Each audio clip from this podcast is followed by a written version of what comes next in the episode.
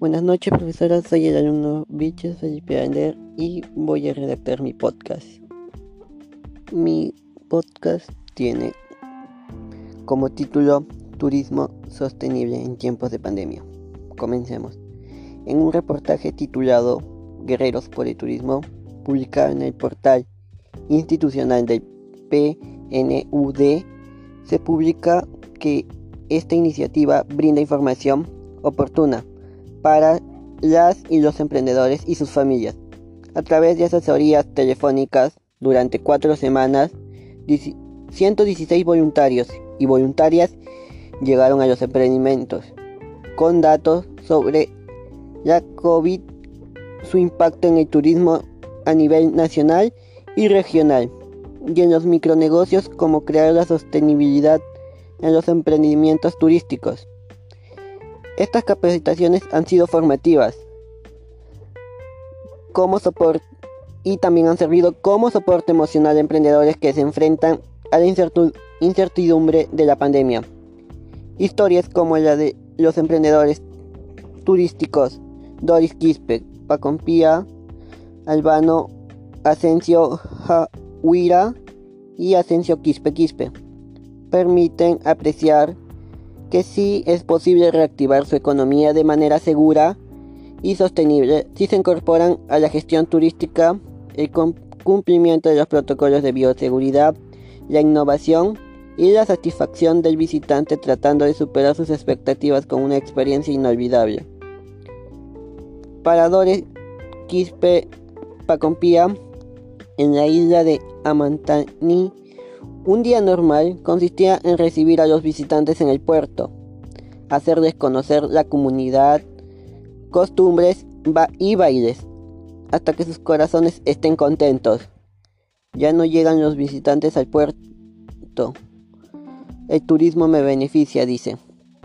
Con las buenas restricciones que responden a la segunda ola de la pandemia, es más importante que nunca tomar medidas para fortalecer el turismo ahora.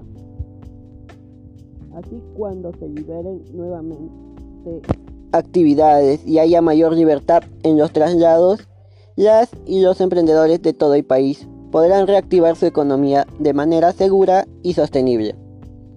De ello es consciente Asunción Quispe Quispe, residente de Atuncoya, un importante destino turístico ubicado a 30 minutos de la ciudad de Puno y que cuentan en su territorio al sitio arqueológico de Suyustani, preferida por turistas nacionales y extranjeros. Considera que iniciativas como guerreros por el turismo no deberían quedarse en una sola entrega y las capacitaciones y la asesoría deberían ser constantes para poder fortalecer los emprendimientos y a emprendedores Iniciativas como Guerrero por el Turismo tienen el potencial de replicarse a nivel nacional para beneficiar a más emprendedores y poder reactivar el sector. Si se gestiona de manera responsable, el turismo puede salir de esta emergencia más fuerte y continuar creando oportunidades y beneficiando a millones de personas en todo el territorio peruano. Rendirse no es una opción. Si nosotros no luchamos si el guerrero se rinde, ¿a dónde nos vamos? Dice Álvaro Asensio Jahuira, quien recibe a los visitantes como familia. Es lo que amo, sostiene Albano, uno de los 88 emprendedores de 40 organizaciones de base comunitaria que participaron de las capacitaciones telefónicas de Guerreros por el Turismo. En Puno, este tipo de experiencia va cobrando importancia y vigencia con la pandemia.